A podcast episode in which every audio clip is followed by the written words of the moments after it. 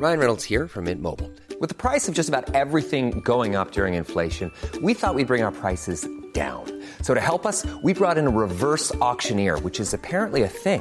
Mint Mobile unlimited premium wireless. Ready to get 30, 30, bit to get 30, bit to get 20, 20, 20, bit to get 20, 20, bit to get 15, 15, 15, 15 just 15 bucks a month. So, Give it a try at mintmobile.com slash switch.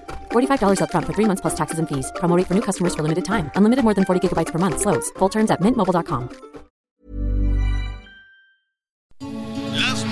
noticias. ¿Qué tal? ¿Cómo le va? Estás a punto de escuchar Yo soy Javier Alatorre. las noticias con Javier Alatorre. La vamos a pasar muy bien. Comenzamos. Muy bien, pues aquí estamos esta tardecita, casi tarde, casi tarde, mediodía de viernes, saludándolo con mucho gusto. Un viernes muy a gusto, fíjese, en la, en la Ciudad de, de México, calientito, no los calorones que ya se aproximan. Ya viene la temporada de muchísimo calor para, para, la, para la Ciudad de México y para buena parte del país. Pero los saludamos en donde nos escuche en todo, en todo el país y más allá de nuestras fronteras. Saludos a Texas, saludos a Arizona, a Nevada, a todos nuestros amigos que nos sintonizan allá en los Estados Unidos y en Centroamérica también, nuestros amigos que nos mandan sus eh, mensajes, que nos sintonizan sobre todo a través de, de las estaciones del Heraldo en Chiapas, fíjate. Hemos recibido también muchos comentarios de nuestros amigos en Guatemala, tan bonito que es Guatemala. Realmente es muy, muy bonito. Tiene, tiene todo, pues todo Centroamérica, a pesar de, de todas estas cuestiones de marginación, de violencia, de pobreza, tiene unos escenarios fabulosos. Nicaragua con sus volcanes y sus cosas, pero lástima que tienen ese dictador que nomás no se lo pueden sacudir.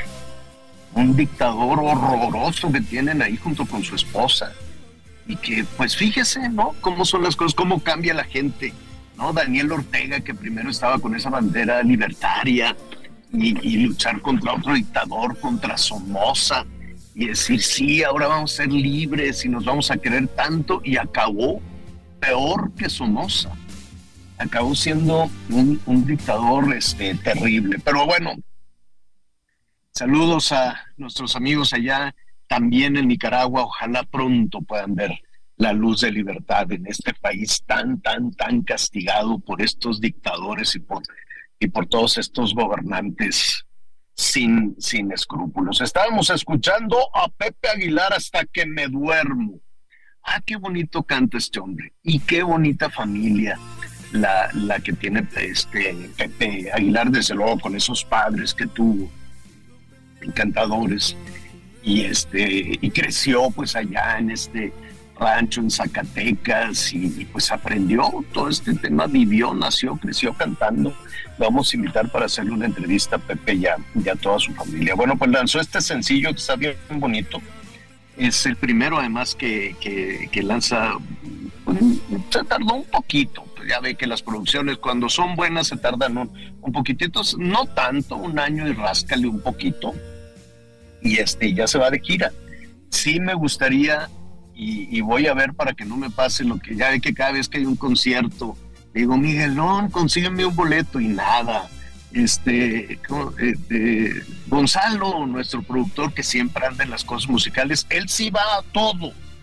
Pero si le digo, oye, ¿dónde puedo formarme? No lo quiero regalado, yo quiero comprar un boleto. Nunca imposible, son unas tranzas los, espectáculos y toda esta cosa que si el Ticketmaster, yo no les creo nada. No, no, pues es nada más es venta exclusiva para, para quién sabe quién y nada. La cosa es que nunca se puede, pero a este jaripeo yo creo que sí se va a poder, porque además, además del Pepe, del Pepe Aguilar, va a cantar Ángela, que tiene una voz impresionante, y que, es hija de Pepe, y Toñito. Entonces, pues, este, nada, ahí estaremos muy atentos para ver cómo, cómo este, nos formamos en el jaripeo. Donde da unos conciertazos el Pepe Aguilar, padrísimos, increíbles. De Bronxville rápidamente se están comunicando. El Heraldo Radio 93.5. Y nada, pues también estamos esperando los comentarios allá de McAllen, del Heraldo Radio 91.7 y de Huntsville el Now Media 104.3. Qué bueno, qué bueno que está con nosotros. Aquí está el número telefónico 55 14 90 40 12. 55 14 90 40 12, que como siempre está a, a sus órdenes y aquí estamos para recibir todos los temas. Oiga, hoy vamos a hablar del agua, de cómo se batalla con todo esto en todo el país. Yo sé, ¿no? Que en este espacio se veía, ¿no? Ya se veía clarito una, una crisis y es nuestra tarea, pues es ir a preguntar, ir a hacer las este, denuncias, ver cómo está este, batallando, batallando la gente, ¿no? En diferentes, en diferentes entidades, diferentes estados del país, los trabajadores del campo, pues son los primeros que levantan la mano y dicen, oye, pues no, no hay agua para el riego. Y sufren, se sufre muchísimo. Y después decíamos, cuidado porque en las ciudades somos muy comodinos y nada más abrimos la llave y ya. Hay algunas zonas en donde se ha, se ha batallado este, muchísimo. Entonces hoy quisiéramos compartir con ustedes, yo, yo, yo sé que el sentido común nos dice cómo, cómo debemos de, de cuidar el agua y cada vez estamos mucho más conscientes de eso, ¿no? De que la llave se abre lo suficiente este, para, para ocupar eh, eh, el agua y ahora el, el, regaderazo del baño pues tiene que ser muy rápido, muy eficiente, ¿no? Muy, muy rápido, hay que aprender todo eso. Desde que estamos con este asunto, no sé qué feo, qué mortificación. A la hora en que se está uno bañando, voy a poner un, un counter, una, como alarmita, uno como estos, este, para la luz, ya sabe que hace mucho se usaba que rácate, le dabas ahí a un contador, ¿no? Y se iba tac, tac, tac, tac, y te daba tantos este, segundos o minutos de, luz, lo que tú le quisieras poner, lo ya se apagaba. Pues igual con el agua, te estás bañando y te vas a ver la coladera y, sientes tan feo dices, no, pues hay que rescatar esta agua y entonces estoy pensando también este, cómo recuperar eso. No sé si se debe una, una tina y, después que eso se, se use para distintas cosas, pero sí hay que estar pensando, pensando en cómo hacer muy eficiente. Nada de que, ¿por qué lo voy a cuidar yo si los de enfrente hacen, ah, pues allá los de enfrente con su conciencia? Tampoco se pelee por eso, ¿eh? tampoco vaya y le diga, vaya, ya habrá la autoridad, algún nivel de autoridad que cuando hay desperdicio, pues le, le pongan una multa o, algo. Es decir, hay que eh, tomar conciencia primero, cada uno de nosotros, de qué hacemos este, con el agua, cómo lo utilizamos, cómo, cómo podemos ser mucho más eficientes con el lavado de los trastes, el lavado de la ropa, todo, todo, este, todo este tipo de cosas, y ser solidarios con, con las personas que ahí andan correteando la pipa, que para bañarse, pues ya sabe, baño de ahí de baño vaquero rapidísimo y, y, y, todavía no viene la situación de, de, mayor apremio. Entonces hay que ir aprendiendo desde ahora. Y fíjese lo que son las cosas todos los gobiernos dicen que, están haciendo algo aunque nadie sepa qué. Todos. Todos lo dicen. Este, y luego, no, que la planta tratadora. Yo he hecho, ¿cuántos reportajes quiere? Bueno, montones de reportajes de, a ver, vamos a ver la planta tratadora de esta empresa, de este municipio. No sirven es un recorrido desde el Estado de México hasta Nayarit, todo el recorrido del río Lerma, y que luego que, cae a Chapala ahí medio se recupera. Pobrecito río Lerma, le damos unas, unas este, maltratadas espantosas con las descargas, este, pues de todo, desde las tripas de los puercos en el Michoacán, que los tiran ahí del rastro, tiran todo al, al Lerma, hasta todos los químicos también, por ejemplo, en la industria zapatera de, Guanajuato, y luego pues la refinería también, la de Salamanca, que también contamina, y así nos vamos, empresas que van así tirando, y es un desorden. Y uno dice, bueno, pues a lo mejor hay una plantita tratadora en alguno de estos municipios. No, pues no. Y, y le dices al, al alcalde, al, presidente municipal, oye, este, ¿por qué no echas a andar la planta? Hay, hay tramos del Lerma que se van con una lentitud, pero lento, lento, porque trae una nata asquerosa, una nata espantosa que se va moviendo así despacito.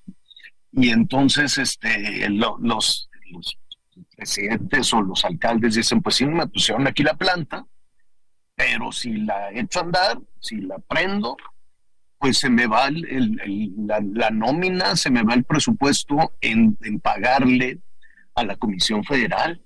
Dice, pues sí, me ponen la planta, pero con la planta viene un recibo muy alto de energía eléctrica que pues yo lo tengo que pagar y no tengo para pagar, entonces ando en pleitos con la comisión y mejor apago la planta y frieguese el agua, frieguese el río.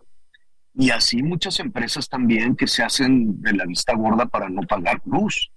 Tal vez la gente de la comisión debería de tener alguna política que permita a los pueblos más pequeños, a las alcaldías más pobres, decirles, pues te voy a dar una tarifa especial para que sea el agua, pero pues cada quien cuida su negocio ya ve que la comisión anda arrastrando problemas, nomás no le salen los números, las cuentas y, y, bueno, andan ahí de, de cabeza y les deben mucho dinero. hombre, los principales deudores de la comisión son los del gobierno.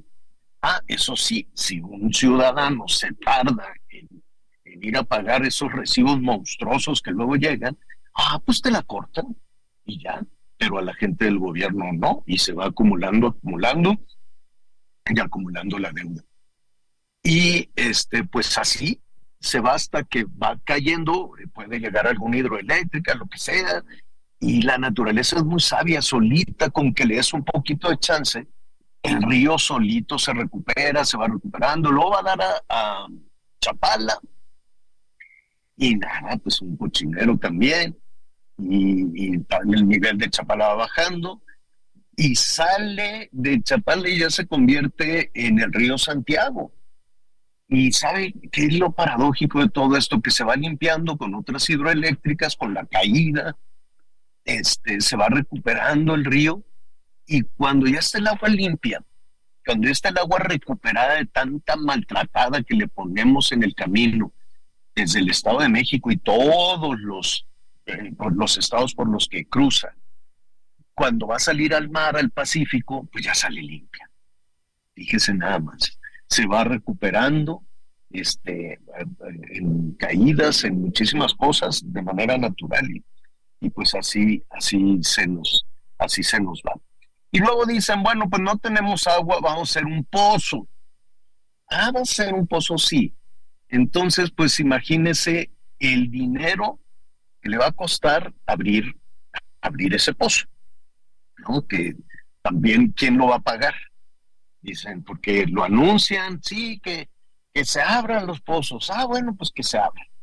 ¿Y quién paga? Entonces se queda suspendida la cuestión de, del pozo. Y otra de las cosas que vamos a hablar con algunos especialistas, yo sé que necesitamos fábricas de agua, necesitamos reforestar, poner, plantar de nueva cuenta toda la tala de los pinos, de los bosques, por muchas razones, o los malosos que no tienen, ya sabe que no tienen sentimientos y dicen, pues yo me voy a llevar todos estos árboles, al cabo no me importa, los voy a vender. Hasta cuestiones, decisiones, ¿no? Como las de los aguacateros o las de los berries o las, ¿no? Productores del campo que dicen, pues yo necesito esta extensión, voy a pelar el bosque. Y entonces se acaba la fábrica de, agua, porque los bosques ayudan precisamente a obtener agua a que llueva, a humectar el ambiente. Un bosque es una fábrica de agua, pero este es agua este, joven, por decirlo de alguna manera. Si abrimos un pozo, nada más para imaginarnos un poquito, estamos cada vez más profundos, a una profundidad enorme, y encontramos agua. Pero es eh, eh, digamos que son una suerte de cápsulas de agua. Son una suerte de cápsulas de agua que se estuvieron ahí cientos, miles, tal vez millones de años. ¿Qué habrá? ¿Cómo será? ¿Es, apta también para el consumo? ¿Podemos tomar esa agua prehistórica?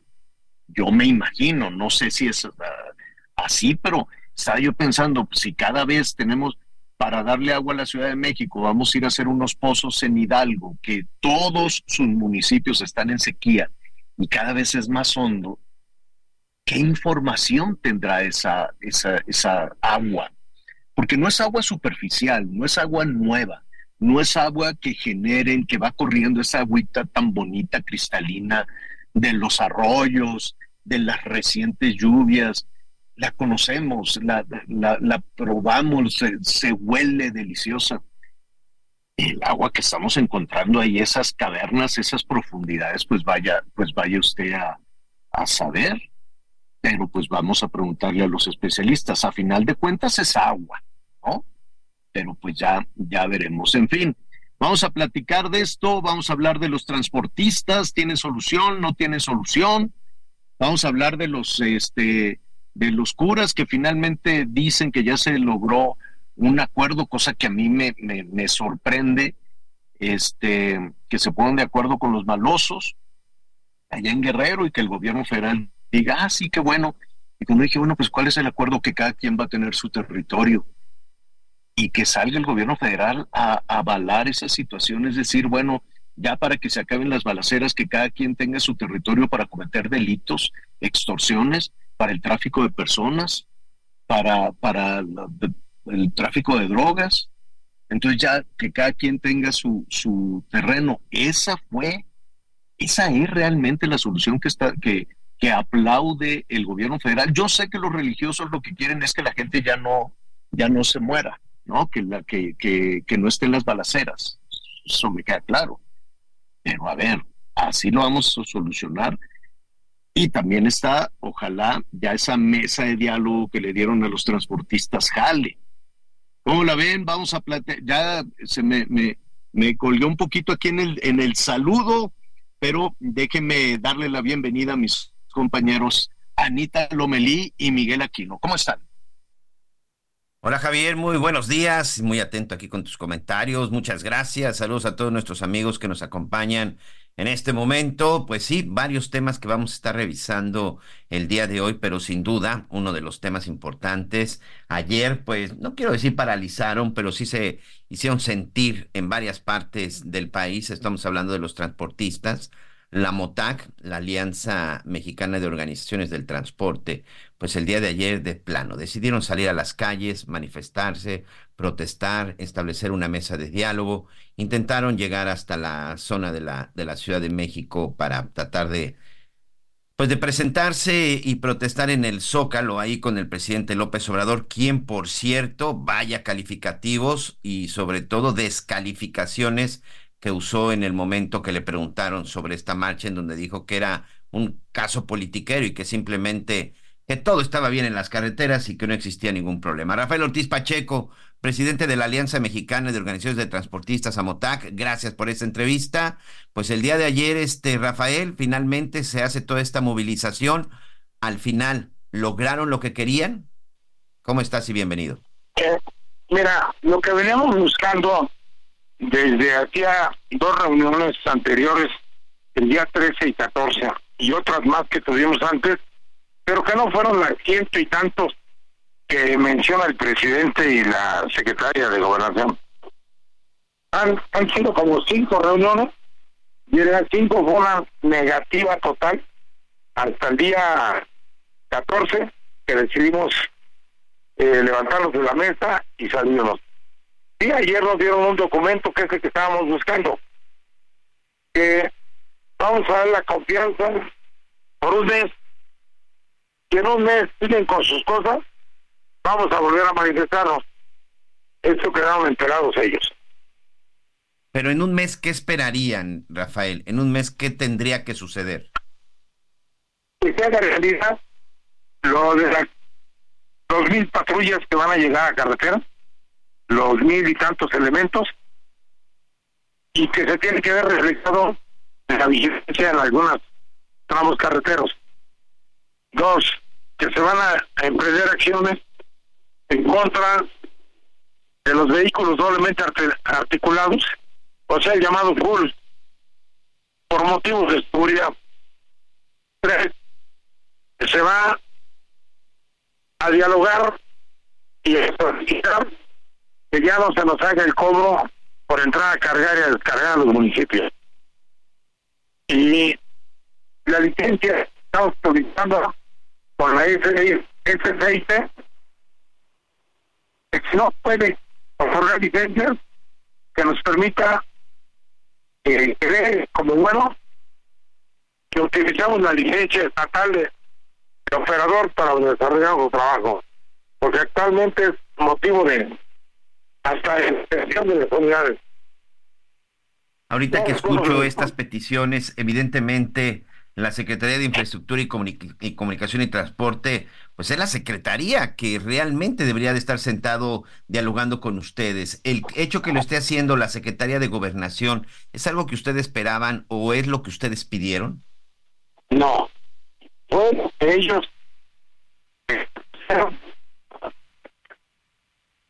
Estamos teniendo un pequeño...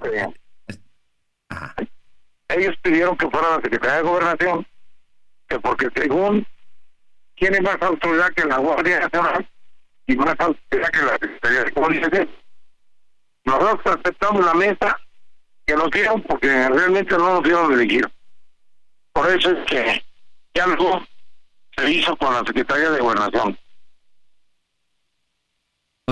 Oye, y bueno, regresando un poco a las declaraciones de ayer del presidente, en donde pues el presidente completamente descarta lo que fue el movimiento porque lo trata como un tema politiquero. A pesar de esto, la negociación que se lleva a cabo con las autoridades federales es una negociación en la que ustedes confían. Bueno, no quiero este encontrar un calificativo incorrecto, pero es decir, si es en realidad eh, lo que se está discutiendo un hecho o simplemente sientes que los están que están hablando con ustedes para que no se movilicen. Mira, tu desconfianza es igual que la mía. Yo también pienso que pudo haber sido para salir del pozo el hecho de darnos este documento. Pero también ellos dejarán de pensarlo porque yo les prometí que si esto continúa, si no se cumplen a rajatabla los conceptos que estamos pidiendo ahí, nos manifestaremos nuevamente en un mes. Por ahí, el 12, 16 de marzo. Ok, entonces, esto se queda en el limbo, por llamarlo de alguna forma, en, el, en un mes y en determinado momento, dependiendo cómo vayan dándose los avances, ustedes, bueno, pues de- decidirán qué se retoma. El hecho es de que hoy, pues sigue siendo pues una situación en negociación. Rafael, ahí tenemos un poco de problemas con tu señal, pero bueno, estamos este, en comunicación y más adelante regresaremos con ustedes en estos días, pues para saber cómo van las negociaciones. Muchas gracias. Ok, muchas gracias. Rafael Ortiz Pacheco, presidente de la Alianza Mexicana de Organizaciones de Transportistas, la MOTAC, esta alianza que se manifestó el día de ayer en diferentes salidas y puntos carreteros del país. Y bueno, pues ya lo escuchó usted. eh, no están muy convencidos de lo que les han estado ofreciendo. Les ofrecen toda esta cuestión de la seguridad, dos mil patrullas, que aquí sería muy interesante saber de dónde van a salir esas unidades y si ya existían, pues la pregunta es por qué no estaban trabajando, pero bueno, vamos a ver qué sucede y si en un mes no hay respuesta, en un mes no se cumple lo acordado, pues seguramente regresarán a tomar nuevamente otras acciones. El, hecho es que en las carreteras, amigos, y no solamente para los transportistas, incluso para los usuarios en general, en algunos tramos, la situación es muy complicada. Lo vimos, por ejemplo, en la zona de San Luis Potosí, con el secuestro de un grupo de turistas que se dirigían hacia Guanajuato, que provenían de Guanajuato. Lo hemos visto en la carretera que va de de Nuevo León hacia los Estados Unidos, a la de Matamoros en Tamaulipas. Es decir, sí hay un problema en las carreteras, sí hay un problema de seguridad en donde no solo los transportistas, sino todos los que tenemos la necesidad de utilizar un tramo carretero, se corre ese riesgo. Necesitamos hacer una pausa. Regresamos con más en las noticias con Javier Alatorre.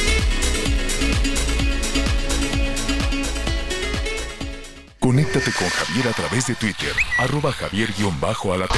Sigue con nosotros. Volvemos con más noticias. Antes que los demás. Todavía hay más información. Continuamos. Las noticias en resumen. Un trabajador de las obras del tren interurbano perdió la vida y uno más resultó lesionado, luego de que la estructura donde laboraban colapsó en la alcaldía Álvaro Obregón.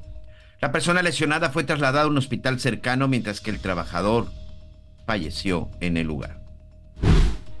Dos presuntos ladrones se enfrentaron a balazos con los escoltas del alcalde de Taxco Guerrero, Mario Figueroa, cuando huían después de asaltar una pollería. El alcalde resultó ileso. Sin embargo, un presunto delincuente muerto, resultó muerto y otro herido en la balacera. Un empresario zacatecano fue asesinado por dos sujetos al interior de un restaurante ubicado en el norte de la ciudad de Aguascalientes. La víctima fue identificada como Óscar Octavio Aguilar Vera, quien era contratista del sector minero en el municipio de Fresnillo y estaba en una reunión donde estaban definiendo una demanda que tenía en su contra por 70 millones de pesos. Hoy el dólar se compra en 16 pesos con 21 centavos y se vende en 17 pesos con 34 centavos. Bien, muchas gracias. Gracias a todos por sus comentarios. Gracias a todos por sus mensajes.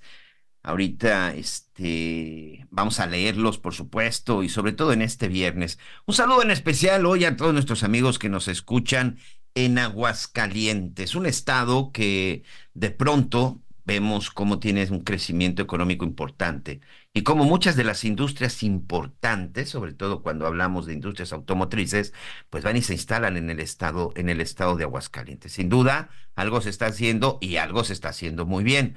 Saúl Garza Vega es el secretario de Desarrollo Económico, Ciencia y Tecnología de Aguascalientes. Le doy hoy la, la bienvenida y vaya que el reto ha sido ha sido importante, pero es un reto que hasta el día de hoy este Saúl parece que están saliendo avantes. ¿Cómo estás y bienvenido?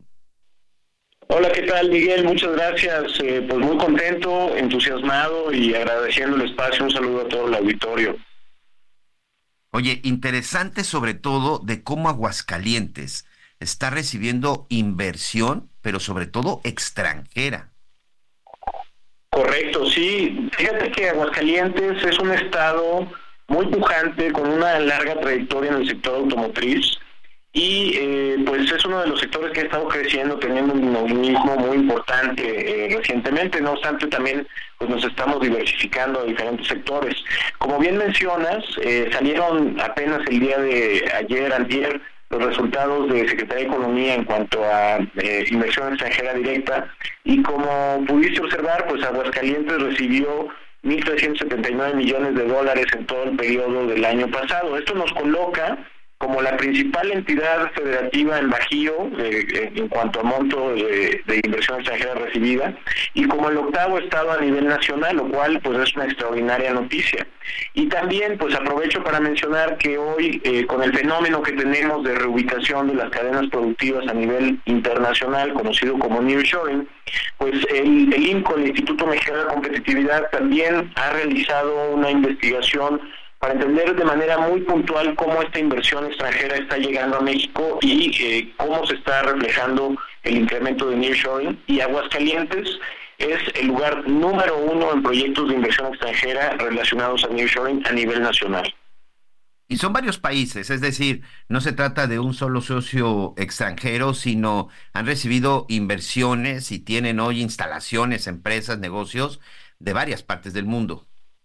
Así es, así es, aunque como te comento, a raíz de la industria automotriz y, de manera muy acertada, el estado de Aguascalientes tiene una extraordinaria relación y vínculos muy fuertes con Japón. Como sabes, tenemos la planta de Nissan, que no solamente es una, son tres. Eh, hay, hay dos proyectos muy grandes de Nissan eh, y eh, es uno de los socios económicos más importantes. Eh, como dato, pues quiero resaltar la mayor cantidad de inversión extranjera japonesa en México se concentra en el estado de Aguascalientes y es por lo mismo la fuente de la principal inversión que recibimos en el estado. También tenemos otros socios comerciales muy fuertes y te voy a decir los principales que es Japón, Estados Unidos y Alemania. Y es con estos países que nos estamos concentrándonos para, para armar estrategia de crecimiento en conjunto, aunque definitivamente también estamos recibiendo inversión de diferentes partes del mundo, ahora que México está en, la mira de los inversionistas y, de este reacomodo internacional, y donde Aguascalientes se posiciona como un destino ideal para recibir y, y hacer exitosas estas inversiones. Evidentemente, atraer estas inversiones es porque algo se está haciendo bien. ¿Qué es lo que está ofreciendo Aguascalientes para que que también inversiones nacionales han llegado. ¿Qué se está haciendo? ¿Qué se está haciendo para que la gente llegue a invertir a Aguascalientes? Claro que sí, yo creo que este es el punto más importante. Fíjate que la gobernadora Tere Jiménez, eh, quien lleva ya un año de gobierno, ha, eh, eh, ha instruido ya, ahora sí que canalizado las fuerzas y el enfoque hacia el tema de la seguridad que es uno de los aspectos más importantes. Aguascalientes tiene eh, una seguridad privilegiada, estamos dentro de los primeros lugares a nivel país, eh, segundo lugar a nivel México como Estado, eh, el segundo lugar como la mejor policía, el primer lugar en el C5 y el, 911 en la policía cibernética. Y obviamente hay toda una, una estrategia para fortalecer y apoyar a, las personas que participan en todo lo relacionado a la seguridad. Yo creo que este es uno de los aspectos importantes, que se está buscando no solamente que sea Aguascalientes, sino ya a nivel región, pues como sabes estamos muy integrados con nuestros estados vecinos. Pero adicionalmente también se está trabajando mucho con, el, con, la estrategia de la gobernadora en todo lo que tiene que ver con la educación. Estamos preparando jóvenes, estamos alineando programas educativos a las necesidades que tienen las empresas, esto en coordinación con la academia, las universidades, escuelas técnicas, inclusive desde secundaria y prepa, lo cual está dando un gran resultado. Y también se está invirtiendo mucho en lo que viene siendo la infraestructura que requiere la industria que está llegando, es decir, energía, agua, conectividad lo cual eh, pues eh, eh, coloca Aguascalientes o prepara Aguascalientes para poder ser un extraordinario receptor de estas inversiones y también otro factor muy importante que viene de cierta forma relacionado en todo esto que te menciono que es la certeza jurídica que se le da a las empresas que ya están establecidas y que están llegando al Estado. Oye, empresas, estamos hablando de las empresas nacionales extranjeras, pero ¿qué hay de las locales? Porque de pronto también, pues muchos se olvidan de, de esos, del comercio local, de la empresa local y sobre todo de los nuevos negocios, de los emprendedores. ¿En eso están haciendo algo? Claro, no, este es uno de los aspectos, yo diría que más importantes. La gobernadora Tere Jiménez está o nos ha instruido impulsar eh, principalmente a la industria local. Hemos tenido reuniones y acercamientos con empresas donde eh, pues necesitan proveeduría, necesitan servicios y aquí es donde entran eh, de manera muy importante las empresas que están establecidas con nosotros. Estamos buscando principalmente impulsar y lograr que las empresas mexicanas, las empresas hidrocálidas, se suban a esta ola que se está dando con el fenómeno de nearshoring y que puedan ser ellos los principales beneficiados o o, participantes en esta dinámica que se está generando. Y no solamente en la capital, aquí es muy importante destacar, este Miguel, que también estamos impulsando las empresas locales en los municipios del Estado y que de esta manera el crecimiento se pueda dar de manera ordenada, equilibrada y que pues todo, todo, toda el región, la región o los municipios que tenemos en Aguascalientes se puedan ver beneficiados del crecimiento que estamos experimentando. Oye, esto que estamos platicando de las inversiones nacionales, extranjeras, los impulsos, y al final, bueno, pues para todos nuestros amigos de Aguascalientes es importante porque estamos hablando de generación de empleos, empleos que activan la economía de una colonia, de un municipio, de una ciudad, de un estado. Así es, yo diría que este es el, factor más importante de las inversiones que estamos recibiendo, es la generación de empleo, cómo eh, las familias que se están incorporando a esta formalidad eh, con los beneficios que otorga la ley eh, a través del empleo formal, pues están teniendo un impacto. Mira, eh, salieron también recientemente las cifras de, de, generación de empleos y tenemos en Aguascalientes este pues una generación de cerca de 2.000 eh, 150 empleos tan solo en el periodo de enero. Pero aquí el dato interesante es que estos empleos se están dando no solamente en la capital, sino que de manera muy fuerte en los municipios también. Eh, particularmente hay un municipio que trae un empuje eh, industrial muy fuerte, que es San Francisco de los Romos, que está, digamos, hacia el norte de Aguascalientes, conectando hacia Zacatecas, y es uno de los municipios que ha tenido un crecimiento muy importante. Y pues como te puedes imaginar, no solamente son los empleos, sino lo que implica que la gente ya entre en la formalidad y que a su vez esta derrama económica se vaya viendo reflejada en otros aspectos de la economía local, por lo cual pues estamos viendo un crecimiento muy interesante en Aguascalientes, de lo cual pues nos sentimos contentos de que ya estamos viendo los, los esfuerzos de la estrategia implementada por la gobernadora Pérez Por supuesto, y bueno, para agradecerte y concluir aquí lo más interesante es que pues hay retos, ¿no? O sea, al final no se puede no se puede decir que el trabajo ha terminado, me imagino que es un trabajo que para ustedes va va iniciando y un trabajo pues que tiene pues que tiene otros proyectos y metas. Así es, Miguel. Precisamente, este es un proyecto con una visión a mediano, largo plazo. Obviamente ya se están tomando opciones, pero dentro de la estrategia, pues está buscando eh, identificar cuáles son estos sectores que complementan las cadenas de valor que tenemos en el Estado. Es importante decir aquí que estamos siendo muy selectivos con las inversiones que queremos que lleguen al Estado, no solamente por las cadenas de valor, sino también por su compromiso de sustentabilidad, de inclusión social. Ese es un aspecto también muy importante que nos estamos fijando y eh, pues estamos también preparándonos de manera puntual para poder incrementar, por ejemplo, la infraestructura que se requiere para que sigan llegando las empresas, tanto industrial como de servicios, y también pues el enfoque principal que es el del desarrollo de la gente. Así que sí, eh, son retos, son eh, actividades que se llevan de manera frecuente y eh, pues en lo que estamos trabajando activamente. Ahora, hemos hablado mucho del tema de la inversión y, de, y del crecimiento económico, pero también todo esto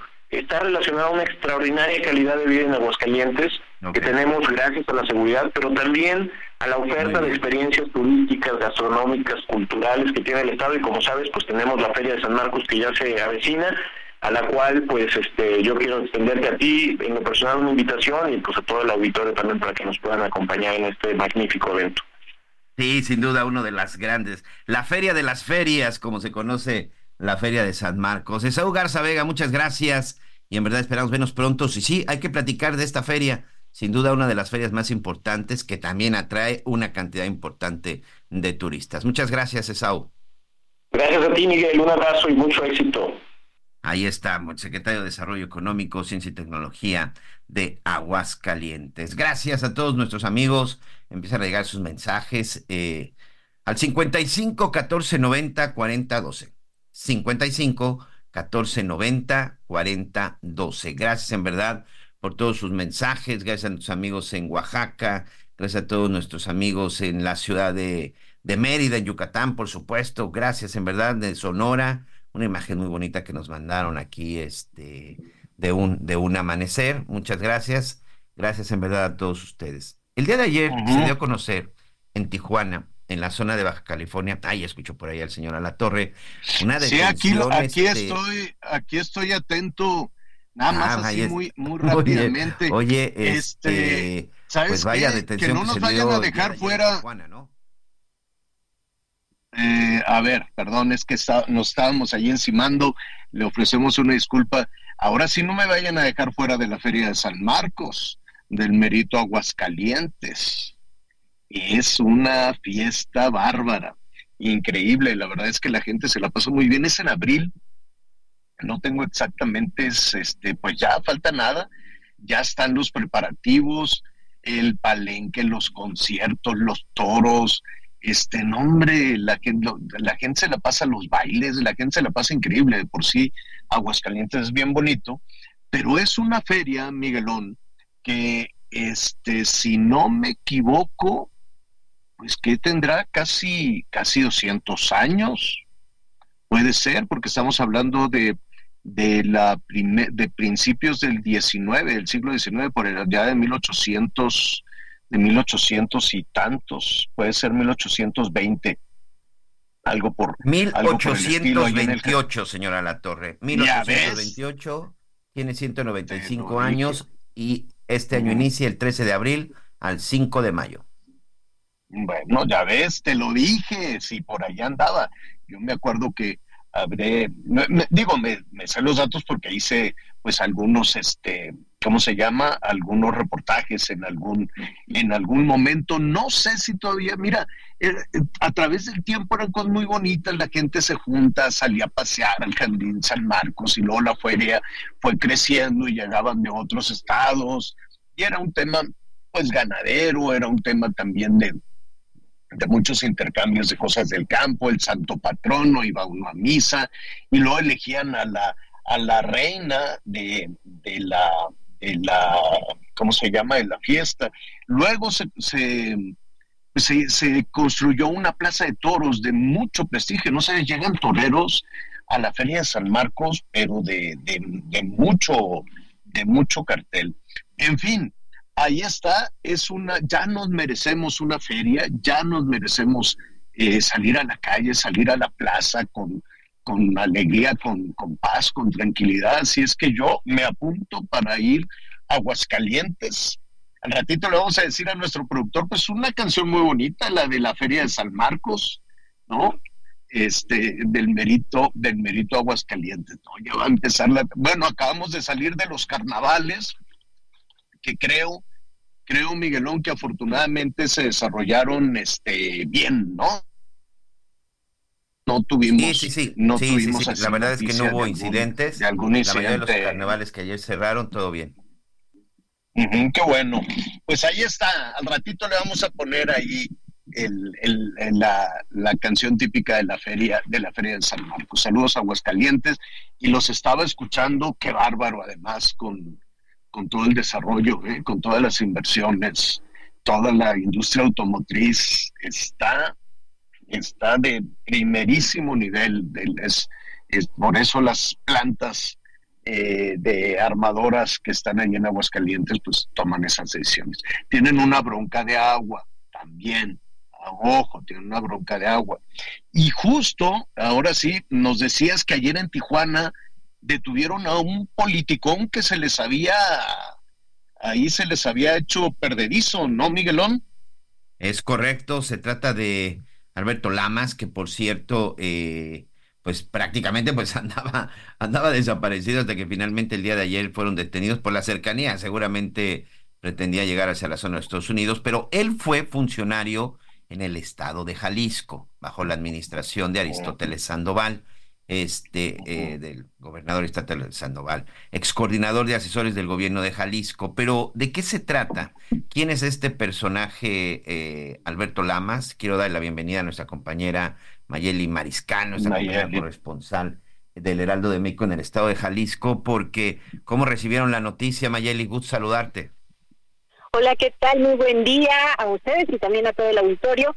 Pues eh, con sorpresa, aunque sí ya desde hace algunos meses, desde la Contraloría del Estado, la Fiscalía Estatal Anticorrupción, pues se siguen varias investigaciones por diversos desfalcos al Instituto eh, Jalisciense de Pensiones del Estado, pero en esta ocasión en de la que vamos a hablar, de Alberto L., Alberto, eh, quien ya fue detenido en Tijuana el día de ayer alrededor de las 8.40 de la mañana, cuando se encontraba en el área de saque de salidas en el aeropuerto de Tijuana, pues es eh, un eh, funcionario que fue muy cercano, pieza clave en la administración de Jorge Aristóteles Sandoval, él eh, se le pide en este caso por gastos irregulares en la Comisión Estatal del Agua, en donde se habla de que son alrededor de 150 millones el ejercicio de esta eh, paraestatal durante la administración de Felipe N,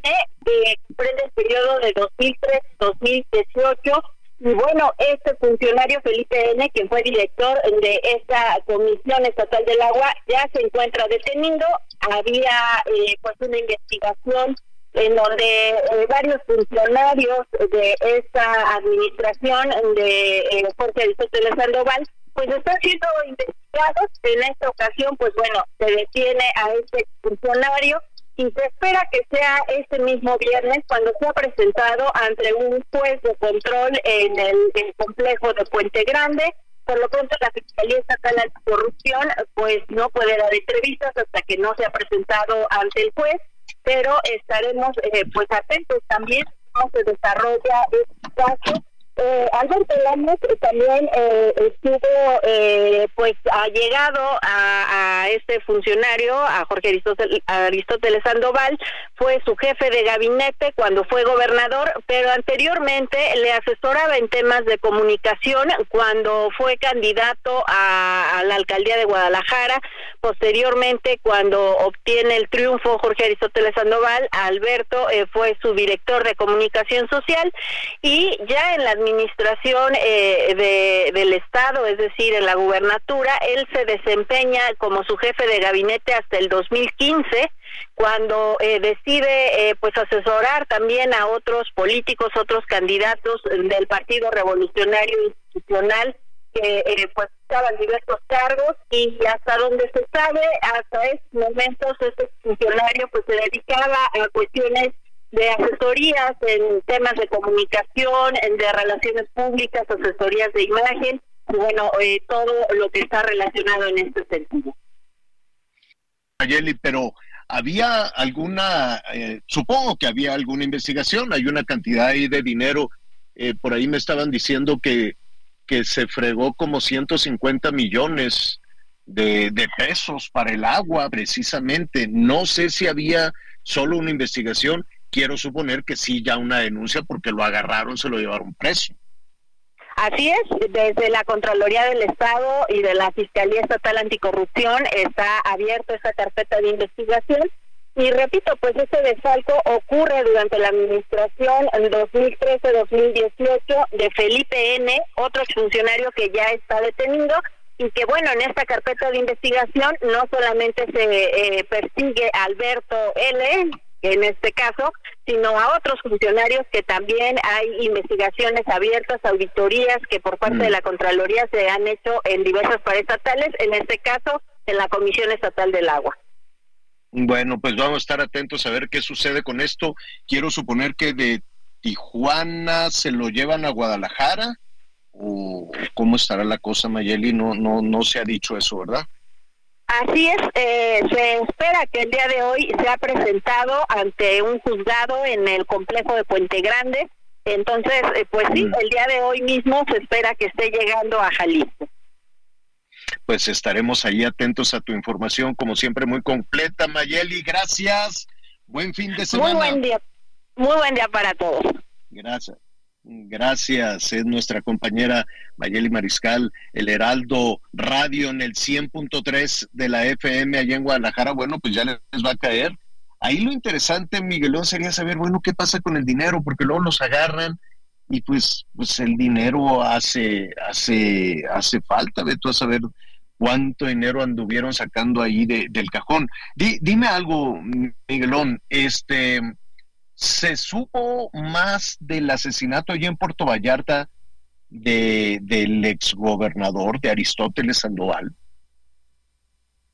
Sí, este, este lamentable hecho en donde nos quedamos. Se supone que ya había una persona detenida que estaba ligada al cártel de, al cártel de Sinaloa. Recordemos que básicamente se, eh, perdón, al cártel de Jalisco se habían enfocado más al tema de que si limpiaron, eh, porque había sido detenido el jefe de meseros, había sido detenido el capitán, que porque habían limpiado la, la escena, la escena del crimen.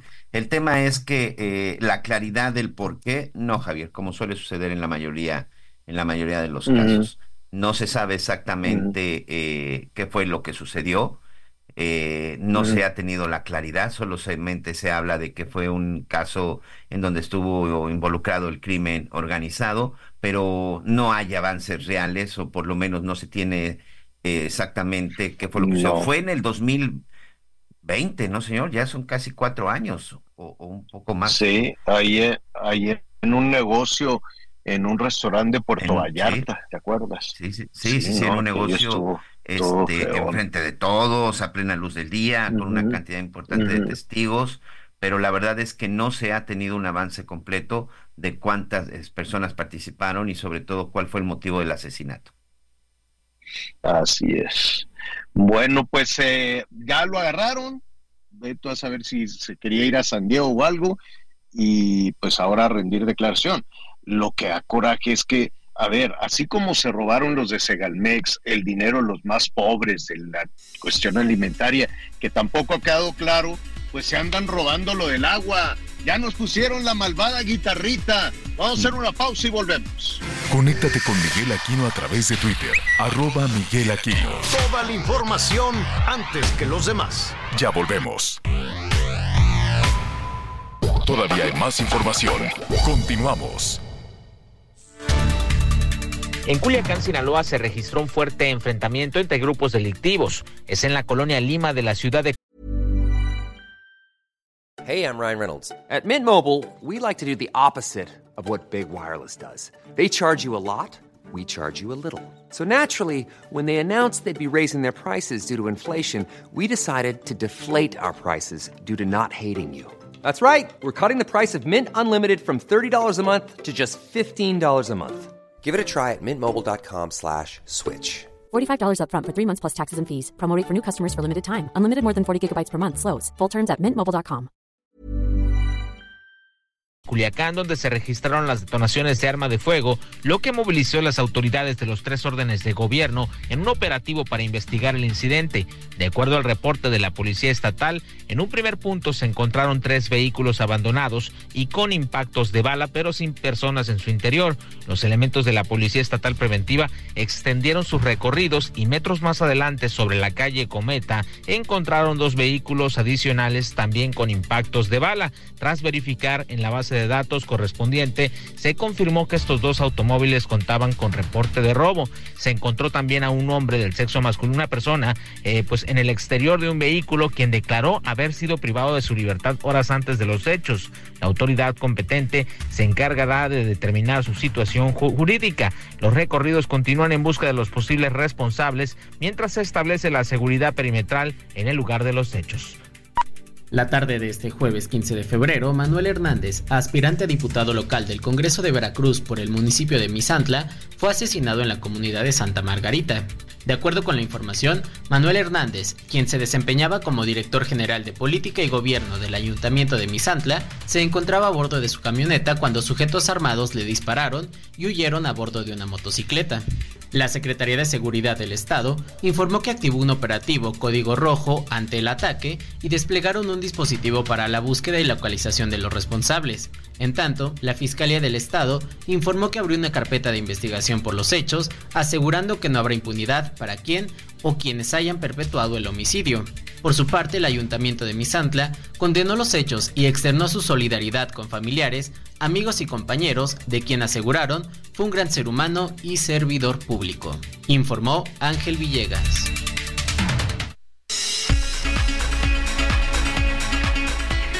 Qué pena, qué pena, qué barbaridad el asesinato de un aspirante más, ¿no? De un político más. Em, y nos estamos refiriendo a, a, esta persona allá en Misantla, en Misantla, Veracruz. Él quería concursar para ser diputado y de nueva cuenta de Morena y corrígeme si me equivoco, Miguel, pero en el conteo, qué cosa tan terrible que se un país en donde se lleve un conteo semanal de los políticos, de los candidatos que son asesinados eh, previo a la presentación, o, olvídate de las listas, o sea, previo a las elecciones, todavía no abren la campaña, levantan la mano y son asesinados. Eso es increíble, eso, eso no lo podemos dar por hecho. Y es terrible que así fue desde antes de que empezara esta situación, desde antes de que empezara el tema de la campaña o de la precampaña esta tan larguísima que tenemos, pues aquí en este espacio le estábamos diciendo que desafortunadamente em, la mano del crimen organizado iba a definir muchísimas cosas y probablemente no, no, no llegue y decimos probablemente no llegue la mano del crimen organizado a la elección eh, de gobernador, ¿no? De gobernador a gobernador en ocho estados del país y la Ciudad de México, pero hacia abajo, en las diputaciones este, locales o, o, de alguna manera también en las diputaciones federales, vaya usted a saber quién anda agarrando dinero En las campañas es una rebatinga de dinero. Hay candidatos que tienen que pagar o hay personas que tienen que pagar para que les den la candidatura. Eso se sabe. De eso se ha denunciado desde las elecciones del 18 y mucho antes. Y se trataba de evitar esa situación y lo veían con mucha preocupación los partidos, pues, pero pues ahí está. Entonces desde ahí empieza mal la cosa que alguien que quiere tener un cargo de elección popular tenga que pagar para ser candidato. Ahora, si alguien paga para ser candidato, yo quiero suponer, Miguel, que quieren tener su dinero de regreso. Si alguien paga millones de pesos para que le den una candidatura en, a nivel municipal o en una legislatura local o federal, quiero suponer que hacen su cálculo y dicen, pues yo voy a dar tantos millones para tener la candidatura y voy a recuperar tanto. Qué vergüenza de política tenemos en nuestro país, donde los cargos se puedan comprar y vender o que los cargos se asignen, las candidaturas se asignen como premios de consolación a los que se quedan en el camino. No, pues a ti te tocan tantas curules, a ti te toca tanto de esto y tanto del otro. Y ese es un asunto que en el cual están embarrados absolutamente todos los partidos políticos, pero hacen como que no pasa nada, hacen como que el juego así es. Y ahí anda, eh, es una repartición de dinero horrorosa o andan agarrando dinero de cualquier otro de cualquier otro lugar y comprometiendo desde luego el ejercicio el ejercicio político en nuestro país. Lo más lamentable de todo esto que tampoco vamos a saber Miguel a cuántas personas amenazaron y se bajaron rapidito. Eso no, eso no se va a saber, a menos de que suceda como en Valle de Bravo, que se llevaron, que secuestraron a la candidata, ¿te acuerdas?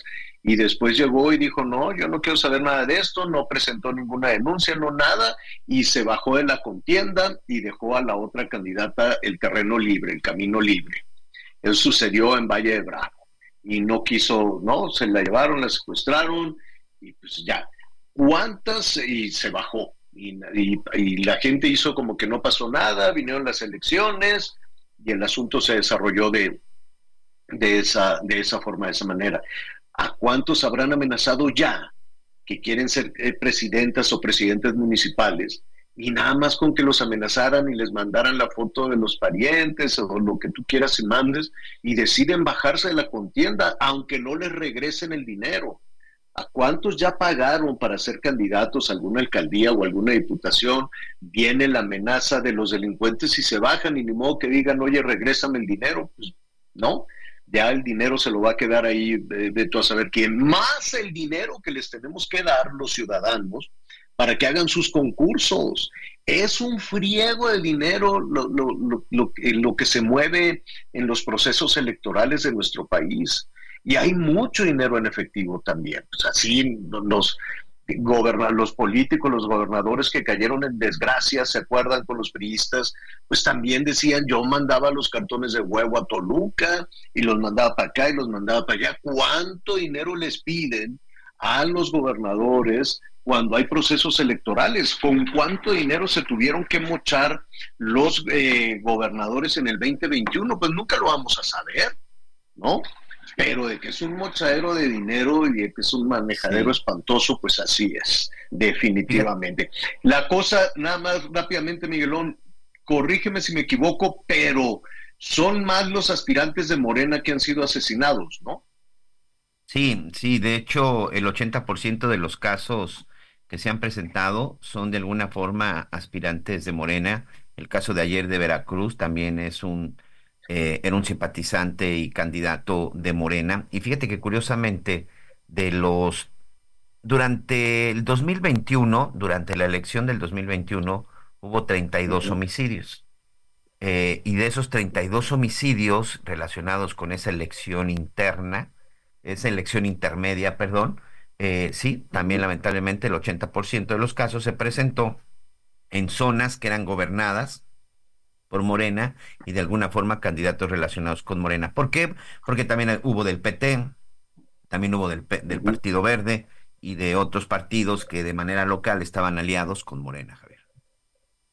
Así es, pues qué, qué lamentable, qué pena lo que sucedió ahí en Misatla.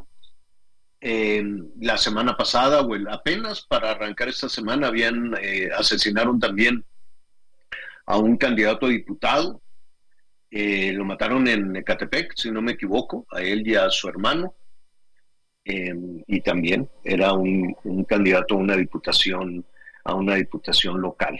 El asunto es fuerte, el asunto es terrible y es eh, nuestra tarea informativa seguir, no, no podemos suponer que nada pasa, no podemos suponer que nada sucede y, y esconder toda esta situación abajo de la mesa, pues porque es un asunto, a ver, la persona que elija, la apoye un delincuente o compre su candidatura y resulta que gana, este, pues imagínese, tiene que tomar decisiones este, que nos afectan a todos. En fin, qué terrible situación. Ahí estaremos atentos. Aquí hemos hablado del panorama que se está viviendo en diferentes estados del país. Terrible con este tema del agua. En Durango, aquella es una mortandad de, cabezas de ganado espantosa. En Zacatecas nos han dicho, aquí hemos hablado con ellos, desesperados los productores también. En eh, Michoacán estábamos viendo cómo pues ni siquiera les dan, eh, ¿cómo se llama?, una asesoría adecuada a los trabajadores del campo, pues a su buen entender, eh, ahí en la noche en Hechos estaba presentándole cómo pues algunas personas tratan de hacer una pequeña represa y la hacen con bolsas del súper y piedras, así con bolsas de plástico y piedras, y dicen pues por lo menos para contener un poquito de agua. ¿Qué pasaría si a todas estas personas en el campo realmente se les asesorara? Realmente se les dijera, miren, vamos a ser más eficientes en el, en el manejo de, estos eh, recursos, en el manejo del agua. ¿Qué pasaría si se arreglaran las fugas en las ciudades? ¿Qué pasaría si así como agarraron al de Jalisco que se fregó el dinero del, de, que estaba destinado para el abastecimiento de agua en la zona metropolitana, porque se lo robó, esa es, esa es la palabra. En cuántas otras eh, zonas metropolitanas, en cuántas otras ciudades o estados también se friegan el dinero, ¿qué pasaría? Porque aquí ya tenemos ese diagnóstico, es muy sencillo, no hay agua. ¿Y ahora qué hacemos? Y ahora suponemos, y ahora que va a haber elecciones, ¿realmente usted cree que las personas que están concursando saben cómo solucionar este tema, más bien yo creo que deberían de acercarse a los expertos. Y por eso vamos a, platicar eh, esta, esta tarde con eh, Eduardo Vázquez. Él es eh, director ejecutivo de Agua Capital. Es una plataforma, es una plataforma verdaderamente innovadora que nos pueda orientar sobre este tema y tener seguridad en lo más fundamental que eh, a lo que nos hemos referido todos estos días, el agua. Eduardo, ¿cómo estás? Bienvenido, qué gusto saludarte. Javier, buenas tardes. Gracias por la oportunidad de dialogar contigo, el auditorio, de un tema tan relevante en estos momentos para el país en diversos frentes, como bien mencionas, que debe de ser abordado con la profundidad necesaria y una visión de largo plazo para atender los grandes retos que ya tenemos. A ver, eh, eh, tenemos diagnósticos eh, de, la falta de agua y que si los pozos, en fin, desde hace muchísimo tiempo, ¿no? De estos diagnósticos, pues tal vez se tengan que ir actualizando. Em, ¿Hacen falta, Eduardo, más diagnósticos o ya se puede empezar a trabajar? Es una muy buena pregunta y tal vez retomaría lo que acabas de mencionar y reflexionar alrededor de las campañas políticas y las próximas elecciones. Creo que lo que ha faltado, primero hay muchos diagnósticos, los puntos de dolor, las necesidades y los retos y las acciones necesarias ya se conocen, pero claramente ha faltado voluntad política. Ha faltado poner el tema del agua en el centro de la agenda pública, como una prioridad esencial para el desarrollo del país y sus distintas regiones y canalizar los presupuestos de manera adecuada para atender justamente todas estas líneas de acción y estrategias y formular y detonar un cambio en el modelo de gestión para atender todas las insuficiencias que ya tenemos. A ver, eh, es, muy importante lo que, lo que estás diciendo, este tema de la voluntad política para poner sobre la mesa el problema. ¿Por qué? ¿A qué le atribuyes tú que las personas que gobiernan, que las personas que tienen el dinero, que es un montononal de, dinero, Eduardo, em, no quieren pensar en esto? ¿A qué, ¿Por qué? No sé si sea una, una reflexión tal vez, este, no sé, en ocasiones puede ser un tanto ingenua, pero ¿por, ¿por qué no les importa a los políticos el agua? Es también una muy buena pregunta de reflexión la que haces. En mi opinión, hay varias razones para eh, que han reflejado esta situación. Por ejemplo, el tema del agua no es tan visible y mediático como ir a inaugurar una carretera, eh, construir un puente, habilitar un parque público, porque es infraestructura que está fuera del ojo de la ciudadanía en general y en muchos casos es, de manera subterránea. Por ejemplo, los sistemas de abastecimiento, las líneas de conducción que por cierto están llenas de fugas, o bien tenemos infraestructura, plantas de tratamiento, potabilizadoras, acueductos que están lejanas a los centros poblacionales. Entonces, para los políticos no necesariamente es tan rentable invertir recursos aquí si no van a tener un beneficio electoral o de reputación tan inmediato. Por otro lado, la verdad es que anteriormente, y esto ha sido un problema que ha ido creciendo en el paso de los años, especialmente acentuado por los efectos del cambio climático. Y anteriormente no había el nivel de sequías y de escasez que ya hay año con año. Debemos comprender que estamos ante un reto que es estacional y es anual. Anteriormente los problemas o los retos de sequía eran cíclicos en distintos espacios de tiempo, en determinadas regiones. Pero ahorita, por ejemplo, toda la zona centro y norte del país tiene un gran problema. Esta, este año es el Valle de México, el año pasado fue Monterrey, hace dos años fue Chihuahua, hace tres años fue Mexicali y Baja California, y es algo que va a seguir sucediendo. Y es tan sensible el tema del agua frente a las personas, a las comunidades, por supuesto, para atender sus necesidades básicas, que ahorita ya se están presentando conflictos sociales por tener acceso a los recursos. Y obviamente... Oye, Eduardo, ¿hay, solución? ¿Hay, solución a esto? Por supuesto que la hay. Eh, en múltiples planos, es importante también comprender que no es un tema lineal se requiere un portafolio de soluciones multifactoriales. Si nos vamos, por ejemplo, al plano de las ciudades, claramente hay que abatir las fugas. En promedio se, se pierde el 50% del agua en fugas en distintas ciudades del país. Volumen de agua que, por cierto, sería sumamente importante para dotar a las personas. En el campo, en el caso Oye, pero, pero a, ver, perdón, ese, ese tema, perdón que que, te interrumpa. Estamos con Eduardo Vázquez, director ejecutivo de Agua Capital.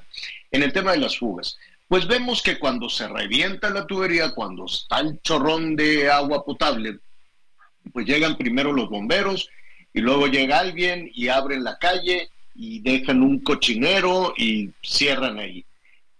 Así es cuando dices arreglar el problema de las fugas. Las fugas se pueden, se pueden prevenir, es decir, solo hasta que está el chorrón de agua y que llegan este pues alguna brigada de trabajadores que hace un esfuerzo enorme, pues sí, luego dejan un tiradero a ver quién va y cierra la calle, pero no se pueden prevenir, no se puede, ¿qué se tendría que hacer? Porque pues me imagino en, en zonas metropolitanas, en, ciudades grandes, no nada más la Ciudad de México, sino la zona metropolitana de Veracruz, de Guadalajara, de Monterrey, de, de varias, este, ¿qué, ¿qué, haces? ¿Tendrías que levantar todas las calles y ponerte a revisar lo que hizo Porfirio Díaz? ¿O qué? Sí se puede arreglar y prevenir. Creo que acabas de tocar un concepto que es clave. Tenemos que pasar del modelo reactivo de atención a emergencias a un modelo proactivo y de planeación de vida. Ese es un gran problema, me parece, a nivel país en todos los sectores. Todo el tiempo estamos atendiendo estos temas de manera emergente, con medidas extraordinarias, cuando ya sabemos que está ahí y ya sabemos que va a volver a pasar. En el caso de las fugas, por ejemplo, en las ciudades hay distintos modelos donde se puede sectorizar la red, que por cierto son esfuerzos que ya se están haciendo en localidades como Monterrey, Ciudad de México, León, por poner algunos ejemplos, donde se divide la red en sectores y se trata de identificar con mayor precisión y prever dónde están estos problemas derivados de las fugas para prevenirlas. Por otro lado, ya hay nuevas tecnologías. Ahorita la tecnología, como sabemos, está avanzando a niveles impresionantes, donde con diversas herramientas y métodos se puede corregir estas fugas a través de inyección de distintos químicos en las propias redes para tapar esas fugas sin generar esta molestia a la ciudadanía de abrir las calles, cerrar calles, en fin, y generar tráfico, embotellamientos, cosas que hemos visto anteriormente. Entonces sí se puede, se pueden modular las presiones para que haya menores fugas también y regular eh, el tema de la presión justamente a abastecimiento de agua. Entonces, si ya sabemos que pues, se tiene que canalizar los y tener las políticas adecuadas. en el caso del Oye, Eduardo, el tema, perdón, mira, lo que pasa es que se, se nos viene el tiempo encima y yo quisiera, Eduardo, invitarte a que revisemos eh, todas las áreas que se afectan con esto. Hoy hablamos de las fugas, de que sí es posible, ¿no? Y si hay que levantar la ciudad, pues hay que levantar la ciudad. Y si hay que modernizar los sistemas, pues hay que hacerlos aunque no se vean y aunque la obra la inaugure otro, otro funcionario, que ese es el que, que a final de cuentas de, de eso se trata, no se trata de, que le pongan una placa con su nombre. A ver, también se tiene que cambiar el concepto, los funcionarios son empleados de los ciudadanos, tienen que trabajar para los ciudadanos. Los ciudadanos no somos súbditos de, estos, de estos personajes. Te invitamos, Eduardo, eh, estás recibiendo muchas llamadas en el tema del campo. Hemos visto pues situaciones un poco de sentido común, un poco de usos y costumbres se tienen en ocasiones en el campo, pero que ya no son suficientes, que ya no funcionan, y el campo jala una cantidad de agua este, enorme. ¿Qué te parece si la próxima semana hablamos del campo y después hablamos de la parte que nos toca como ciudadanos en la casa o en el pequeño negocio o en el gran negocio incluso, ¿no? Encantado de la vida, por supuesto, siempre dispuesto. El tema desafortunadamente no se va a ir, sino de aquí a mediados de año seguramente se va a profundizar la problemática y es importante justamente difundir esta información y que los ciudadanos tomen mucha conciencia de que es un evento real, es un evento del presente, no es una crisis del futuro y que tenemos que tomar decisiones de fondo y esperando, por supuesto, que esto no sea un tema coyuntural de las elecciones del 2 de junio, sino que a partir de ese momento se vuelve una, en definitiva, una agenda prioritaria para el país, los distintos estados. Eduardo Vázquez, director ejecutivo de Agua Capital, danos tus redes sociales, por favor. Con mucho gusto, con Agua Capital pueden entrar a nuestro portal de internet, a Instagram, a Twitter, bueno, ahora X y a LinkedIn, ahí muy atentos, estamos siempre difundiendo información, compartiendo datos y por supuesto interesados en colaborar y sumar esfuerzos entre otros con medios de comunicación como el tuyo, que son fundamentales. Te agradezco muchísimo. Buen fin de semana, Eduardo. Gracias. Bueno, pues eh, ahí está y así estaremos eh, invitando a diferentes especialistas. Probablemente estemos sobre regulados y, y mira, nada más que apriete el calorcito, Miguel, pues va a ser complicado. No va a haber ni hielo para los raspados, ¿eh? Ni hielo para los raspados. Entonces, este, vámonos, vámonos atentos con eso. Hablando de hielo, al ratito vamos a ver si ya abastecieron de hielo ahí en, en eh, pues en, las distintas, aquí en la Ciudad de México le dicen la viga, que nos digan nuestros amigos allá en Veracruz, en Guadalajara, en Oaxaca, ¿cómo le dicen? Pues debe ser el, el mercado de pescados y mariscos, ¿no?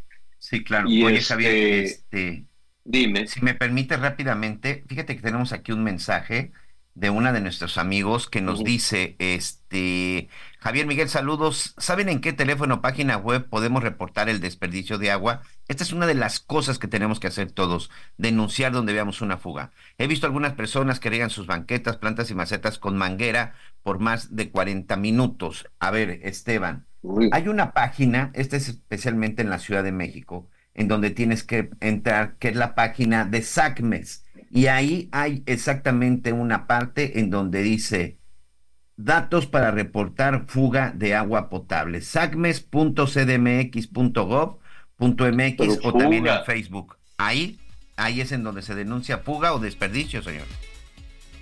Desperdicio. ¿Vas a acusar al vecino? Ay, Está bueno, bien, de Javier. eso vamos a hablar ahorita. ¿ven? Sí, sí, sí. ahorita, ahorita retomamos el tema. Volvemos. Conéctate con Javier a través de Instagram. Arroba Javier-Alatorre. Toda la información antes que los demás. Ya volvemos. Todavía hay más información. Continuamos. Las noticias en resumen. En el nuevo episodio del podcast La Neta con Tatiana y los Bocerones, que se publica los jueves en sus plataformas de streaming y su canal de YouTube, Tatiana Cloutier tuvo como invitado a Poncho Gutiérrez para hablar sobre la problemática de las noticias falsas y la falta de transparencia en los medios de comunicación. En la conversación afirmaron que la desinformación puede distorsionar la percepción de la realidad y afectar las decisiones políticas. Además, cuestionaron sobre la convocatoria de la marcha del próximo 18 de febrero, de la que aseguran se realizó con argumentos poco sostenibles. Esta mañana, Palacio Nacional amaneció blindado ante la convocatoria de la manifestación del próximo domingo 18 de febrero, denominada Marcha por Nuestra Democracia. Representantes del Frente Cívico Nacional informaron que la manifestación se llevará a cabo en más de 100 ciudades del país y que tiene como objetivo defender las instituciones y exigir una elección democrática. Más de 30 alumnos de secundaria en el municipio de Zompantepec, en Tlaxcala, fueron trasladados a distintos hospitales tras intoxicarse por consumir paletas durante un festejo por el Día de San Valentín. Las pruebas rápidas para detección de estupefacientes aplicadas en los centros hospitalarios a los adolescentes salieron negativas.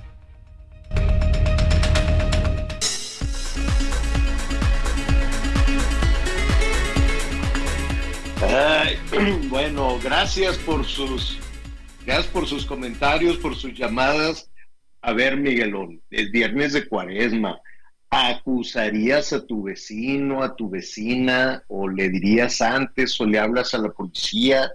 ¿Está regando la banqueta con el agua o, o- o cómo? Porque aquí lo que decían, que eso también es muy complicado, lo que decía la llamada de nuestro amigo, es que, eh, que estaba regando las macetas con manguera y el pasto. Entonces, pues yo ya también ya, ya me perdí. Que hay que cuidarla. Dice que durante 40 minutos dejaba ahí el chorrón. No, no tanto. ¿no? Exacto, Que, que exacto. la- se puede ir cuidando, pero pues no sé. ¿Qué, qué, hasta dónde sí, hasta dónde no? Ahí sí ya, ya me perdí. No, pero yo creo que sí tiene que haber responsabilidad. Mira, Javier, por ejemplo, aquí ver, en Cancún. Aquí en Cancún, la mayoría de las casas, incluso por ley, te obligan a tener un área verde. Si tú tienes un terreno de 200 metros, no puedes construir los 200 metros de concreto, Javier. Construyes máximo un 60% y el 40% lo tienes que dejar de áreas verdes. Aquí, por ejemplo, Qué bien. yo, te- yo tengo un sistema de recolección de agua donde es una especie como de almacenaje especial que utilizo para regar las plantas y el área verde que tengo enfrente. Que Como riego en la noche. Un aljibe, exactamente. Eh, Tengo un aljibe. Que se riegan principalmente en las noches. Y depende la temporada. Hay ocasiones que se riega cada tres días, cada cinco días. Y en promedio no se debe de regar más de cinco minutos con esa, con esa agua. Ahorita que ha estado lloviendo, sinceramente tengo semanas que no he estado regando. Pero sí hay vecinos que efectivamente prenden la manguera, abren la manguera y la dejan ahí. Y ahí la dejan tirando 15, 20 minutos. Y eso sí ha sido un tema de junta vecinal. Está prohibido aquí, por ejemplo, este, como es una, eh, es un área privada, o sea, tiene, estamos por ley condominal, residencial con ley condominal, aquí, bueno, sí tenemos esas reglas en donde quien se vea desperdiciando el agua, por supuesto que se reporte en la administración. Incluso yo un par de vecinos, cuando he visto esa situación, ya hasta les dije, oigan, pues ¿por qué no hacen un aljibe y aquí pueden recolectar este tipo de agua? Sobre todo para quienes tienen alberca. Hay aquí gente que tiene alberca y de pronto ese ha sido también otro tema, que cuando limpian la alberca desperdician mucha agua porque el agua que están sacando sucia la agarran y le echan a la calle. No, eso se puede ir al pues aljibe. No, no, es, no está sucia el agua de las albercas. No, eso se va al aljibe. Pones un filtro especial para quitarle la cantidad de cloro posible para que no te dañen los jardines, que tampoco les hace daño, y esa agua la puedes utilizar. Por supuesto que sí se vale decirle algo al vecino. Por supuesto que sí se vale en determinado momento entrometerte en una situación que tarde o temprano te va a afectar.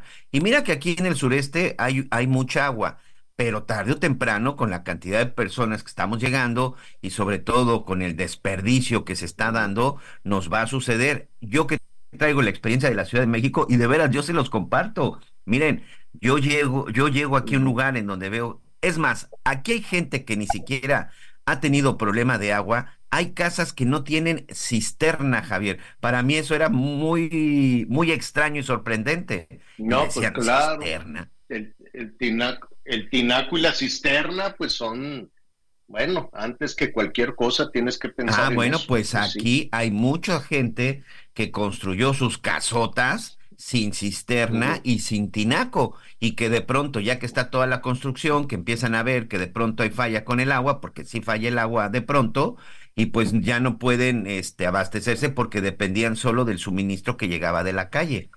Y yo decía, ¿por qué no construyen cisternas? Porque es gente que ha vivido aquí toda su vida y que no sabe lo que es no tener agua. Claro. Bueno, pues esperemos que nunca lo sepan, nada más hay que cuidarlo. Hay que cuidarlo porque quienes estamos ahí correteando las pipas, no, bueno, están haciendo su negocio. A ver si hablamos ahí también. Pero sí se vale denunciar, este, Javier. Empresas de sí se vale denunciar al irresponsable. Pues sí, pues sí. Sí, pues sí. Eh, ya eh, hay multas que ya están ahí en mi pueblo, ya.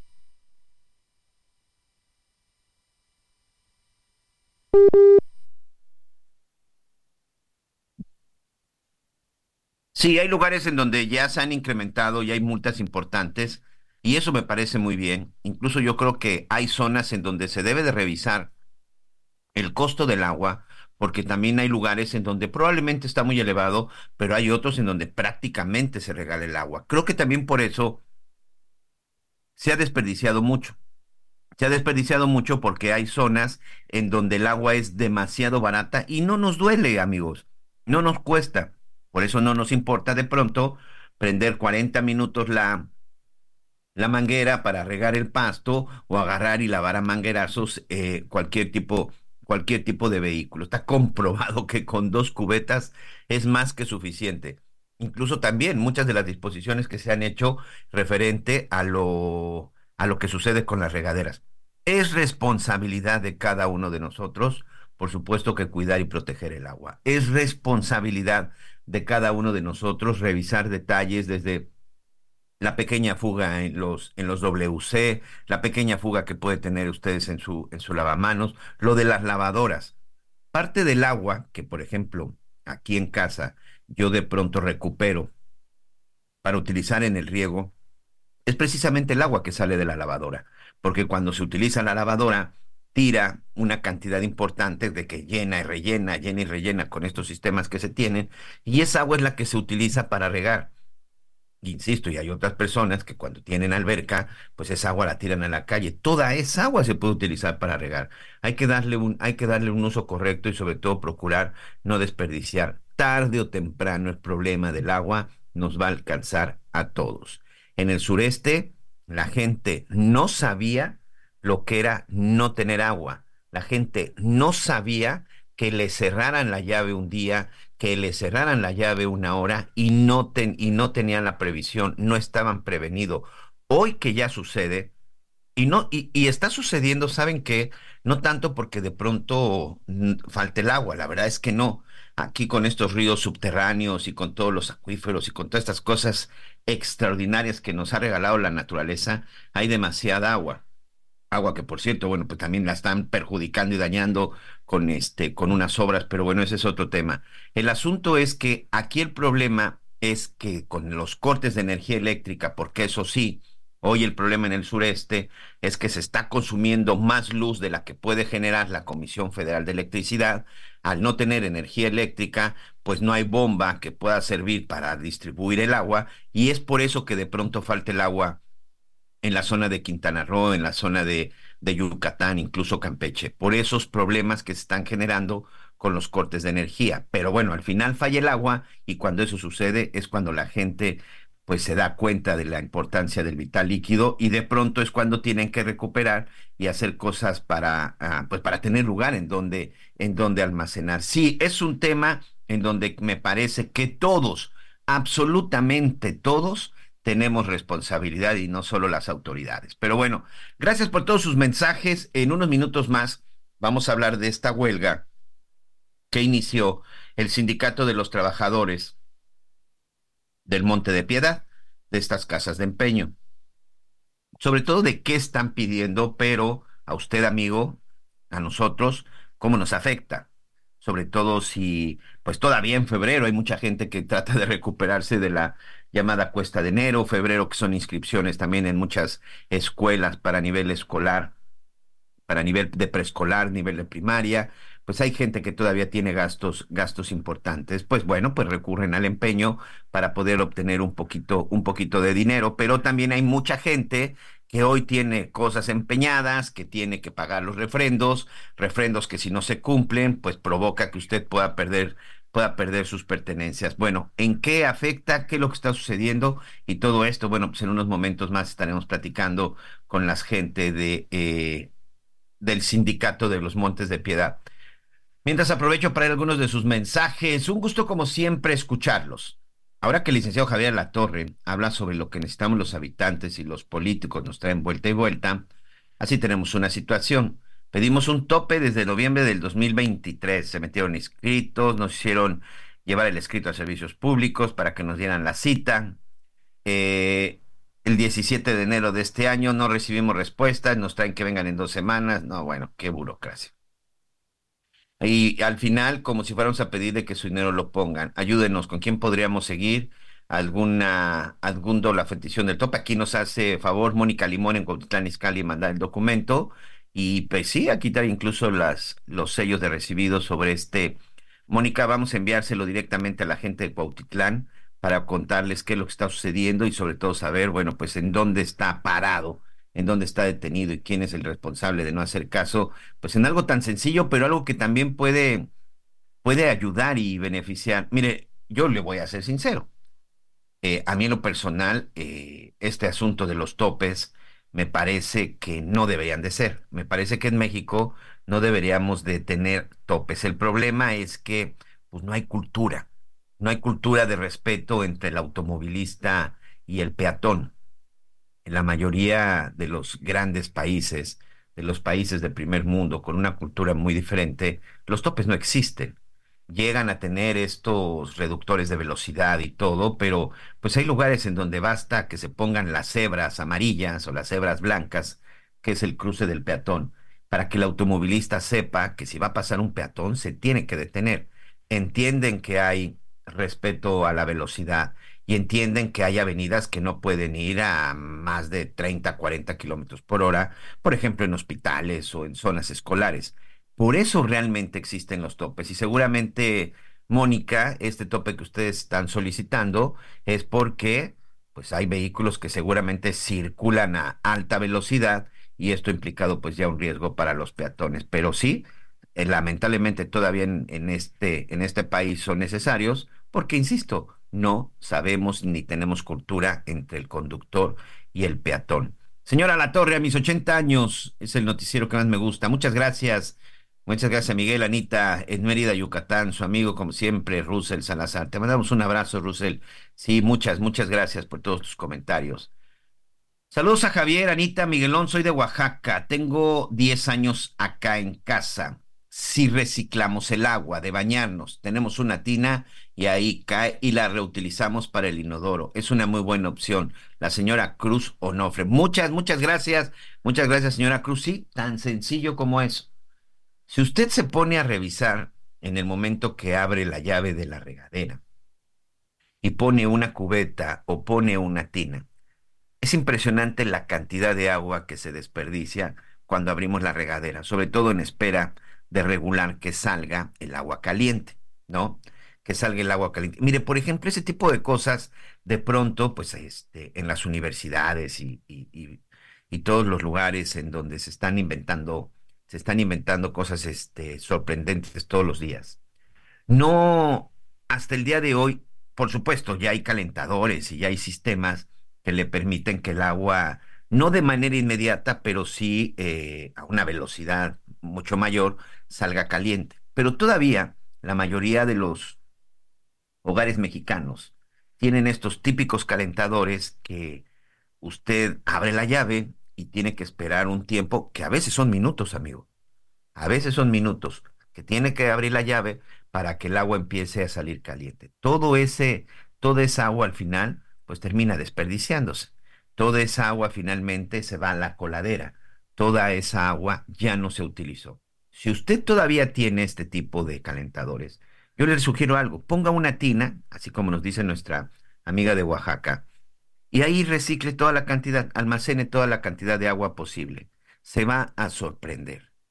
Si tiene de los calentadores tradicionales y todo el agua cae en un depósito, le puedo asegurar que son mínimo de 4 a 5 descargas de su inodoro. Hoy, inodoros que bastan no más de dos litros para poder, este, para poder limpiarlos. Bueno, pues esa cantidad de agua es la que le va a servir por lo menos para cuatro o cinco descargas. Y créamelo, eso ya fue un gran ahorro. Eso a la larga le va a tener un beneficio y no nos cuesta absolutamente nada. Pero sí me parece que el día de hoy la gran pregunta es, ¿cómo nadie ha logrado eh, inventar un calentador o un sistema para que la llegada de agua caliente no, no creo que sea de manera inmediata, pero sí que no se tarde tanto tiempo, que en una cuestión de segundos, después de abrir la llave, tengamos ya agua caliente. Me parece que eso sería, Javier, extraordinario, porque en la regadera, vaya que se pierde mucha, mucha agua. Yo, yo, yo tengo ese sistema que yo eh, tenía miedo, dije, híjole, ahí se me va a ir este el gas o qué. Y no, fíjate. Entonces, este, trato de ser muy eficiente en muchas cosas, este, en los focos ahorradores, el tema del agua, en fin, muchas, muchas otras cosas para, para el cerro ahí, para el huerto, la barranca, pues hice todo un sistema para eficientar también tengo un aljibe chiquito, pequeño, sobre todo en la temporada de lluvias que hay en el cerro. Llueve con una alegría, llueve, pero tupido, tupido, tupido. Entonces dije, no, pues yo tengo que aprovechar esta, esta cantidad de, agua que es importante. En fin, ya estaremos ahí revisando también todas esas propuestas, todas esas este, opciones. Rápidamente, Miguelón, se nos viene tiempo encima, pero vamos a dejar sembradito un tema para tratarlo la próxima semana. A ver, los gastos empezaron con la celebración de las lupitas y los lupitos, ¿no? Por allá del 12 de diciembre.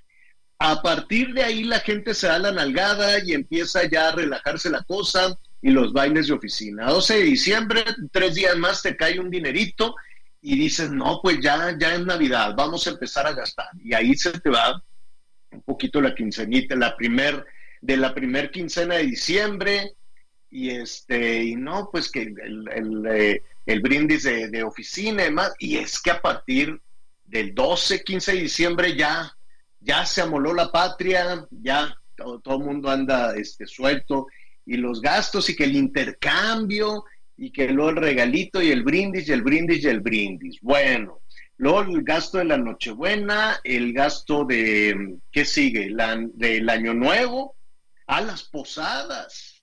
El gasto de las posadas.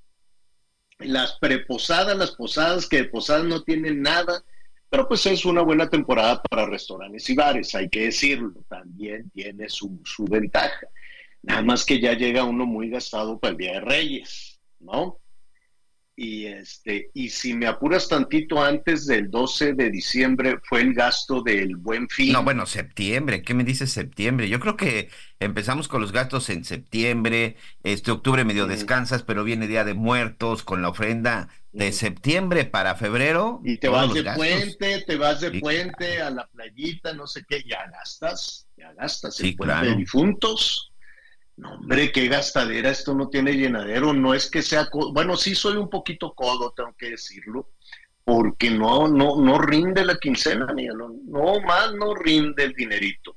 Entonces, pues no tiene, esto no tiene fin, porque después que, que los reyes, y luego que te tocó el tambo de los tamales, y luego, no sé qué. 14 de febrero, señor.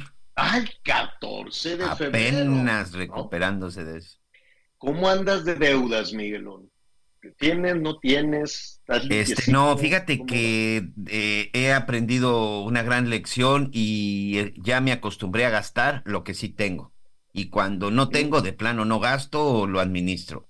Por fortuna de deudas, este, tranquilo, señor. Sí, sí, nada más hay que revisar. Cuesta mucho trabajo pagar, pagar el total de la tarjeta, ¿no? De la tarjeta de crédito, pues que por eso dicen, pues es que para eso es de crédito. Nada más hay que saber manejarse para que no, no pague los mínimos, porque luego el, dinero de plástico, el dinero de crédito y más el de los almacenes, el de las tiendas estas que son carísimas. Le damos la tarjeta, Fíjate que yo soy tan malo en eso, Javier, que no tengo tarjetas de crédito.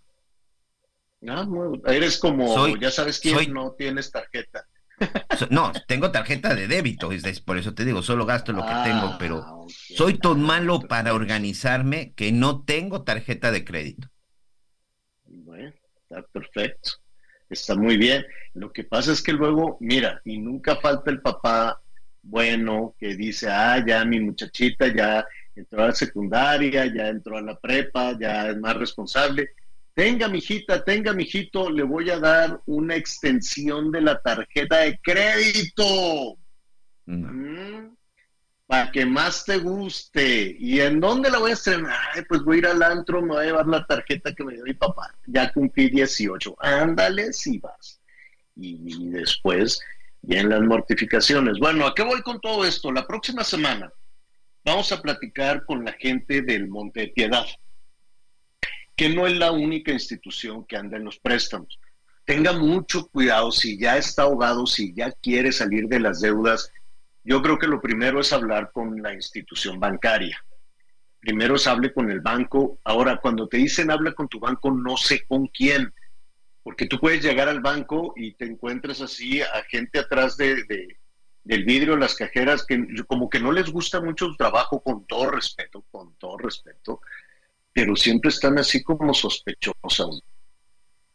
Como, no sé, son un poquito sospechosos. Pero bueno, pues pregúntale al gerente de la sucursal, oiga, pues quiero reestructurar, quiero pagar, quiero ver cómo hacerle para pagar, ¿no?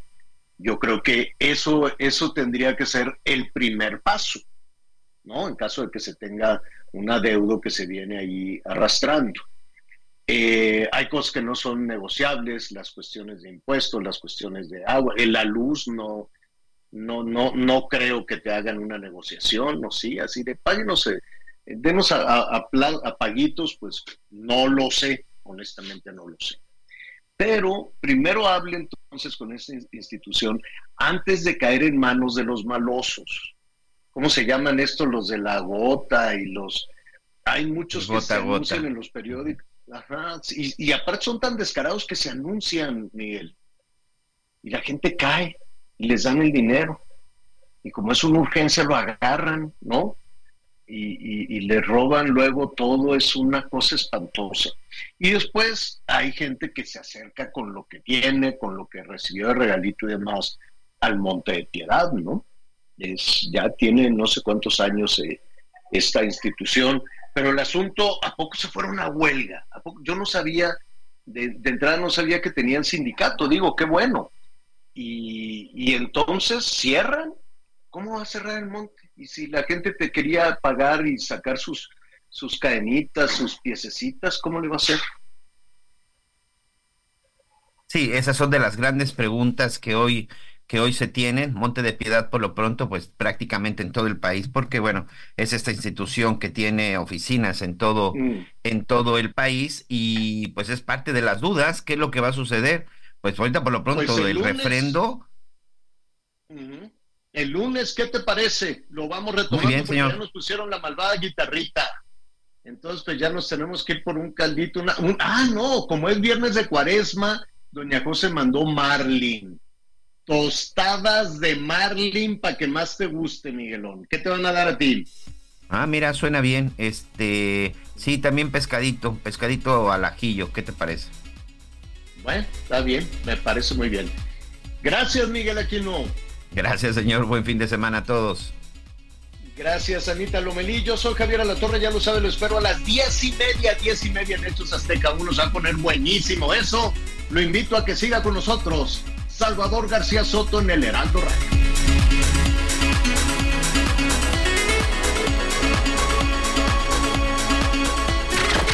Gracias por acompañarnos en Las Noticias con Javier La Torre. Ahora sí ya estás muy bien informado.